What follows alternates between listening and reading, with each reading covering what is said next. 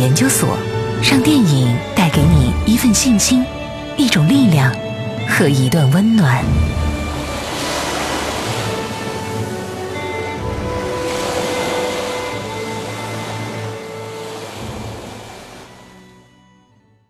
接下来我就要请出我今天的嘉宾，我今天的嘉宾呢，就是我们刚才有听众分享到的，我们昨天提前看到的一部电影，叫做《师傅》，这也是在十二月份，我个人包括很多听众都跟我反馈说非常期待的一部电影。我们来请到他的发行巨角映画的我们的朋友来跟大家介绍一下，包括电影的亮点以及它的幕后故事，还有就是我们昨天提前看完电影的观影感受，应该算是比较独家的了。所以我们先来欢迎一下杨磊，杨磊你好。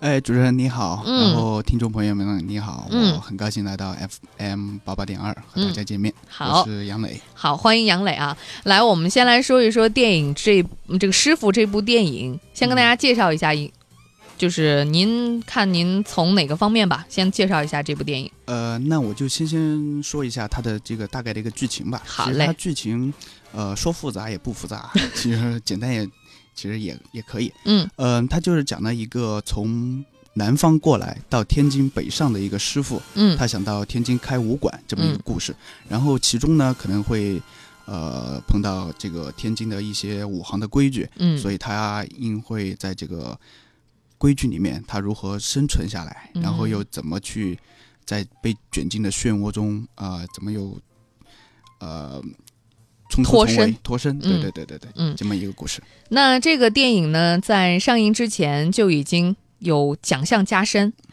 对吧？啊，对金马奖，金嗯马奖五十二届的最佳动作设计。嗯，那这部电影呢是改编自徐浩峰导演，这部电影的导演是徐浩峰，那嗯。电影是改编自徐浩峰自己的小说。对。因为我们之前就说现在 IP 盛行啊，嗯。但是导演去改编这个原著啊，或者改编这个网络小说，他不一定能够得到精髓。但是徐浩峰来改编自己的小说，他就很知道自己要表达什么，而且这本小说他也是获得了人民文学奖最佳中篇小说金奖和小说月报百花奖小说双年奖。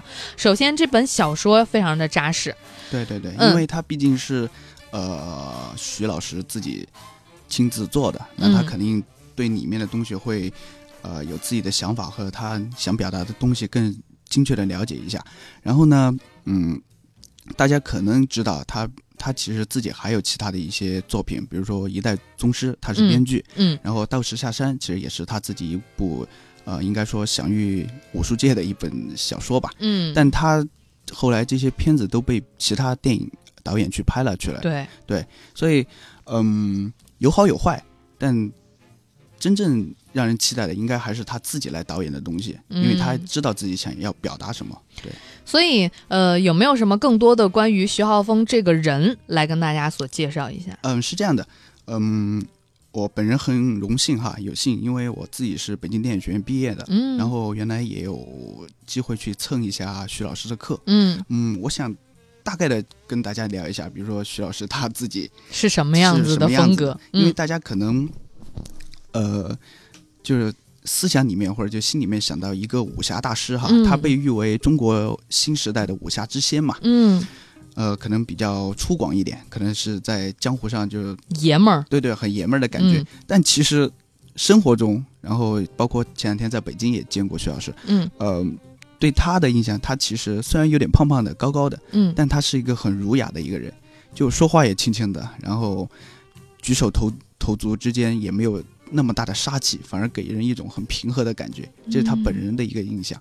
然后呢，但是你看他的电影或者他的小说里面，又透露出那种侠气和呃不一样的地方，所以嗯就会形成一个很大的反差。那可能大家呃会。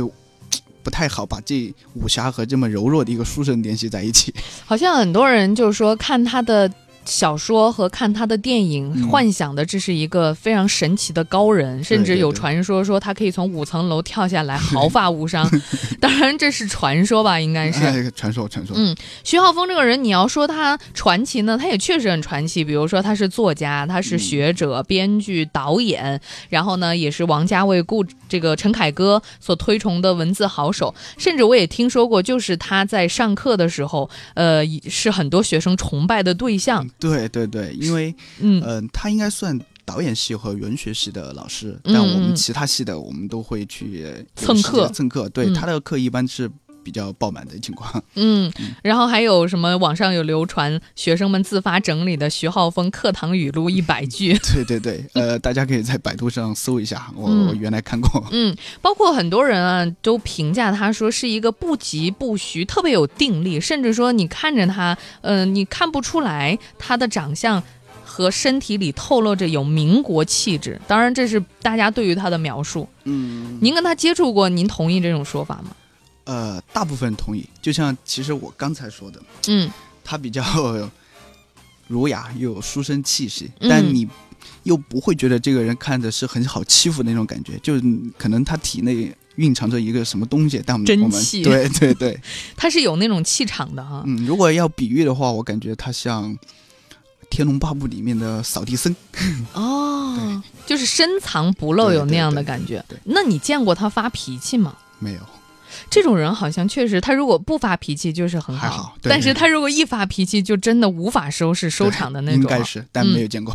好，那我们来说说师傅这个电影当中的呃演员阵容。这是在看完电影之后，我个人觉得非常赞的一点，每一个人选的都，应该说每一个人哈，恰到好处，应该是说对。对。嗯呃，我们来说一说，除了廖凡，廖凡呢是这次的主演。廖凡为了拍这个戏，嗯，也是被导演要求，或者他自己想要去真真正正的练一身功夫，就跟当年的张震是一样的那个感觉啊。呃，，不是要求，就不是导演要求哈，就是他自己要求自己。那次有一次发布会嘛，嗯。他在北京的时候，他用了两个字折磨。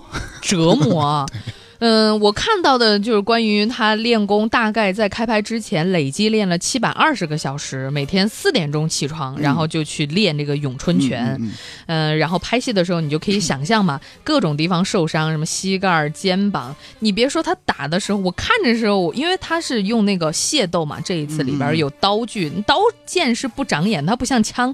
我在你这儿给你安个血包，你打一下，然后嗯对对对对吧你你知道他对你，你伤不了人，但是刀是不一样的，而且你要把这个刀做的逼真、锃锃亮的那种，它是很吓人的啊。对对对，嗯嗯，是这样的。上次就发布会的时候嘛，嗯就听他说过，他每天四点钟起来，好像是连续练了三个月，嗯而且呃，现实情况是这样的，可能大家都知道，呃，廖凡他不是一个有功底的人，有功底的人。嗯但是可能主持人看到，就昨天的那个提前开片会，可嗯能看你、在里面，你根本看不出来他是原来是不会武功的，对吧？而且拳拳到肉，然后是。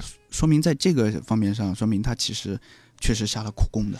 但是哈，就是呃因为廖凡之前作品的水准在那儿，所以嗯这一次廖凡哪怕是他花了很大的劲儿，然后去做了这样的一个角色出来，非常的棒，而且担当起了这这部电影。嗯嗯嗯但是你会觉得，嗯，这就是他的水平，你并不会觉得他会给你更多的惊喜。因为反倒是这部片子里其他几个人让我觉得更加的亮眼和惊喜啊！除了这个廖凡是主演外，我们昨天很多看片出来的，包括女孩子看完之后嗯都会说，我太喜欢小宋佳，就是那个小宋佳给人的感觉太好了。是是是是，小宋佳的里边是很精彩的，嗯，我也收到了，就是看完片，有些朋友给我发微信嘛，嗯他们就是说啊，原来可能看宋佳的片子，他可能嗯有很多电视剧，对他，就可能觉得这个女生啊长得很漂亮，对吧？但在里面，然后我们后来就自己自己的朋友一起也聊过这个片，我嗯们就无法形容在里面它是一个怎么美。后来我们就发明了一个词叫骚柔，就 这种感觉。这是发明的这个词还挺准确的啊。对对对，因为我昨天也在回来回来的路上，我也在思考说小宋佳演的好，但是你说她美，她真的不像现在网红，你知道这两天很流 行那个网红，她并不像那种网红的大眼双眼皮儿、小嘴疙瘩鼻儿，她不是那种美，但是她是它有自己的特点，对，对，她是美在美在骨子里，而且是让你不敢亵渎的那种美。嗯但是你说她只是感觉美吗？不，她长得也美，身材也好，嗯，她她的那种，而且她的那种感觉，甚至到最后为了一个呃，可能并不单纯的一份感情去守候，我可以这样说啊。对对对，所以你会让他觉得他这份美上又多加了几分。嗯，然后呢，在这部戏当中还有一个女人，就是蒋雯丽她也会让人觉得无比的惊喜。是是是，嗯，因为蒋雯丽老师她可能原来演的，比如说什么孔雀呀、嗯。还有一些电视剧，嗯，她可能在原来的电视剧里面，呃，演的是一个不那么强势的一个女人，对，而且受比如说受男人的摆摆布，或者就是嗯受命运的摆布，嗯但在里面你会看到一个特别不一样的蒋雯丽，因为她在里面是一个嗯强势，嗯而且有城府，嗯，又特别有心机的一个女人。蒋雯丽嗯饰演的这个角色，其实在小说当中是一个男人。对对对，他是在电影当中把这个角色改为了一个女人。嗯，呃，一方面呢，是因为确实这本来就是一部男人戏，出来一两个女人会让他的剧情和呃感官上不平衡一点，对，嗯。不那么疲劳，或者说更有突出和亮点。第二个原因呢，也是并不是说导演我想改就改，今天心血来潮，导演也说过说这是一个历史的现象，因为以前在北京和天津这样的地区，大家族的掌门人往往都是长孙媳妇儿，就是往往这个领衔的就会是一个女人，嗯这是北方的特色，因为她可能虽然她不会武功哈，处在一个像黑白中间的这种灰色地带，但是呢，所有人又会信服于她。对，嗯，那很多包括金世杰、呃、老先生，呃，也不能讲他老师，老师我之前在节目当中也这个来分享过他的一些经历和故事，而且这一期节目在我们喜马拉雅上的点播率也是非常高的。嗯大家可能看完。就是听完他的故事，再去看他的表演，你会觉得他的每一句台词、每一个眼神、表演、动作都非常的精准。对对对，而且嗯金世杰老师让我最佩服的地方哈，但是他的演技或者怎么着的，我们在这儿就不、嗯，就就不剧透，大家去看嘛。嗯嗯嗯，主要是怎么着，它里面其实有几个呃动作，其实是真的是真的是真嗯的。金世杰老师亲自亲自上去的，而且你想那个动作是其实就是这一把老骨头了，对这 还要练，还要打斗这。种敬业精神也确实令我们佩服。嗯，除此之外呢，比如说这里边还有一个叫宋阳的，到时候大家也会看到他在戏中也有不少的这个戏份，他也算是这个徐浩峰特别喜欢的一个演员，跟徐浩峰合作了三次。嗯，原来两次的电影也有他的参演。嗯，虽然那两部电影没有上映，对。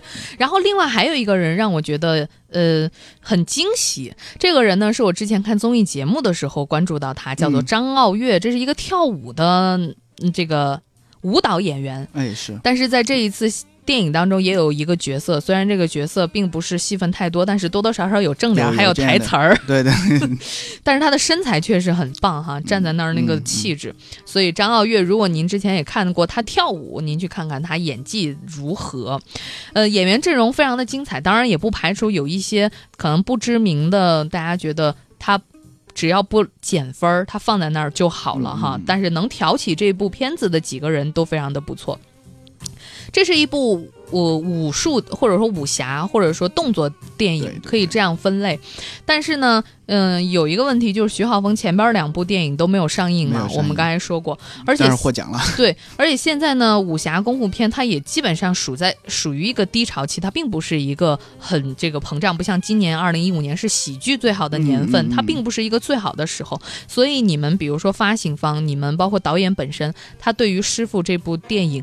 以的，比如说上映啊、票房啊、市场反应、口碑有多少的信心？嗯，是这样的，呃，主持人也说了，确实就是可能中国电影或者说在香港电影，嗯。就是我们东南亚这一片嘛，嗯。它的电影的那个功武侠电影，其实它已经过了当时九十年代初、八十年代末那个高潮了。嗯。所以，嗯、因为每一个时期都有自己观众口碑的问题，嗯，但是呢，不能排除的是，只要是好的电影，那它其实也是有市场的一些关注度，而且嗯有肯定票房也会有有所增增长嘛。嗯呃，而且在这方面，在宣传方面，我们其实也做了蛮大的一些动作。嗯呃，比如说在开了发布会，嗯而且在全国的那么多，比如说 CCTV 六啊这样的，都都有轮回的一个宣传。嗯然后在地方上面，我们有做了呃二十多个城市的业务看片会，嗯也在全国就是六号的时候，嗯有全国八百场的一个点映活动。嗯，然后我们做的这个目的是什么呢？还是希望就是说好的片子先先让一些观众口碑发酵，口碑再发酵出来。因为我们这样的好片子，它不会就是不怕被被人看，嗯，这是我们一个信心。嗯，而且。因为说票房有多好或者怎么着，它其实也有一些就其他成分在里面嘛。嗯嗯嗯。但我们相信，我们对这个片子还是很有信心的。那我可不，因为上半段我也在说说拍片子，首先你要有钱，你有钱的投入。像徐晓峰也说，他的生活特别简单，没钱没人投我的电影，我就在家写小说。有人愿意投，有人愿意认可我，我就去拍电影。嗯，你不认可我，我还继续，反正我在家，我有我的事儿干，我也不是说每天找投资去。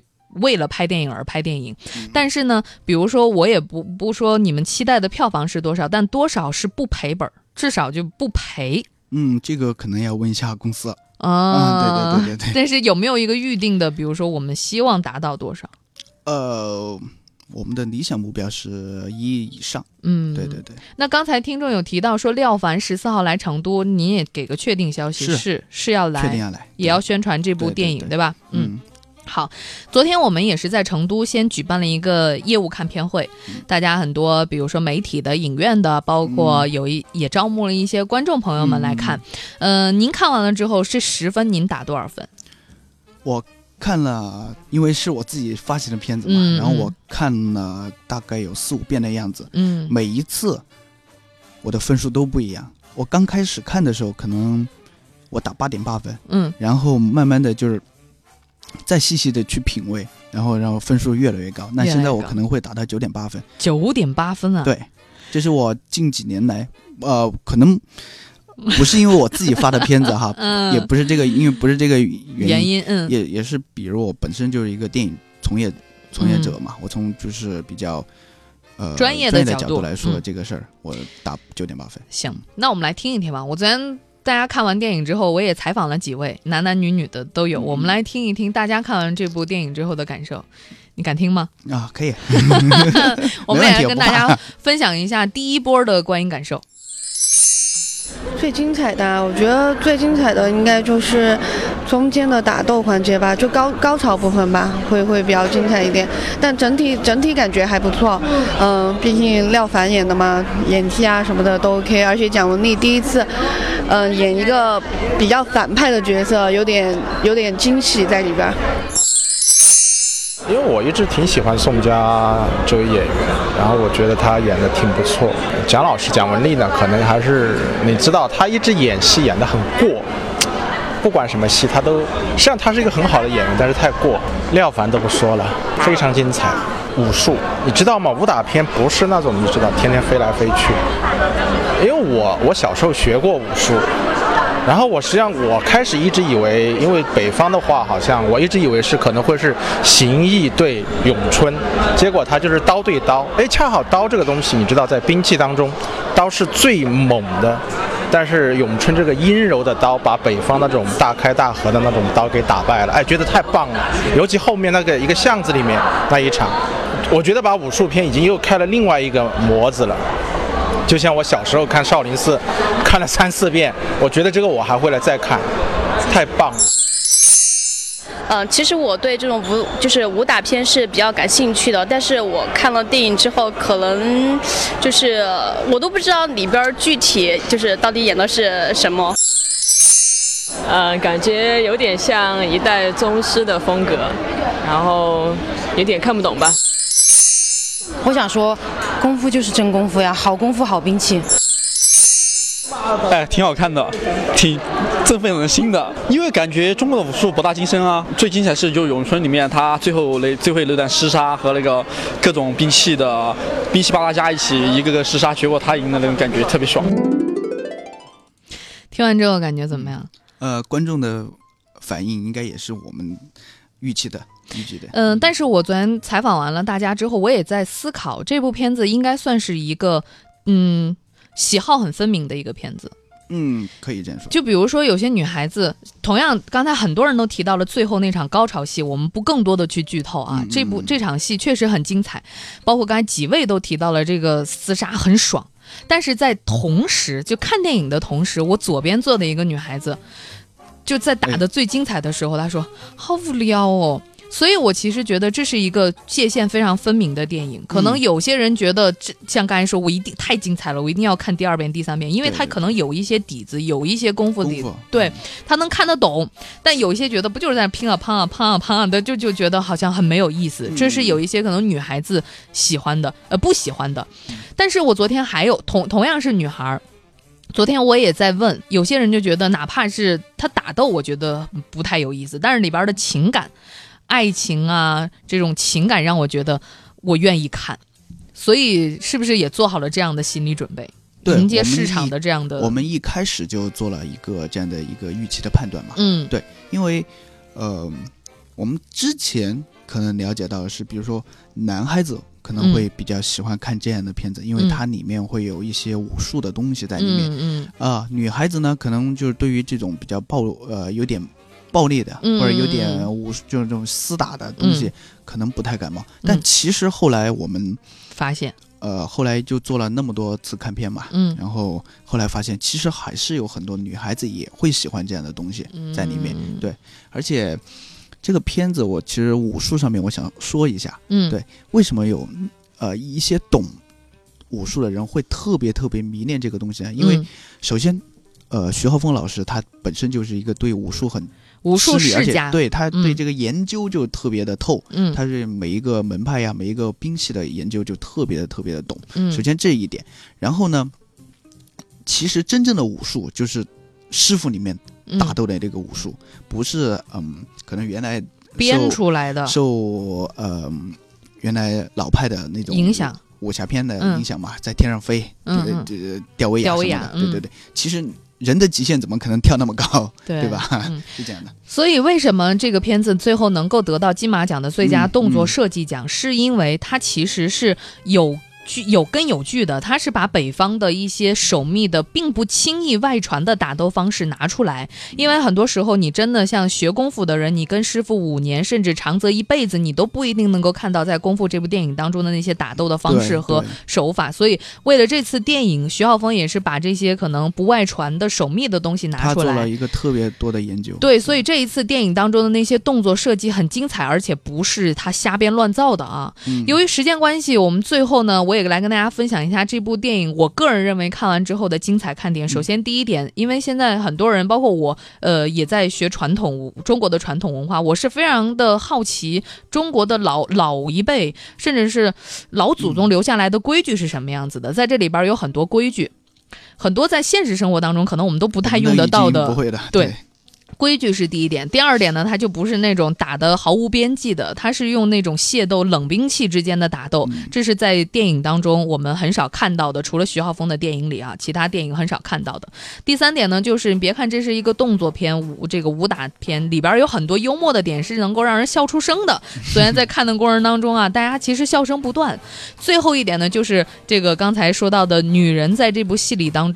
戏里的这个重要的地位，甚至他的你们新发明的这个词儿叫做骚柔，对，大家可以走进影院去感受一下，什么怎么样才能体现出这两个字儿？为什么会发明出这两个字啊？所以呢，这部电影上映的时间跟大家分享，呃，十二月十一号，十二月十一号。但是因为今天突然有个情况，嗯，呃，因为这个片子可能受关注度关注度比较大，嗯，然后呢，然后有通过。一些就是网友的建议，还有这些观众的建议，我们又提到了十二月十号的下午六点钟哦，那就是开了。对，最新的消息是十二月十号下午六点，大家就可以走进影院去提前观看这部电影了啊。好的，由于时间关系。今天就只能聊到这儿了，我但是我觉得我们已经把这部电影很多精彩的东西都跟您分享了，千万不要错过，我们能帮你的就只到这儿了。谢谢主持人，今天也感谢杨磊做客直播间，嗯，也祝祝大家周末愉快了哈，我们下周一中午十二点再会了，拜拜。嗯，拜拜。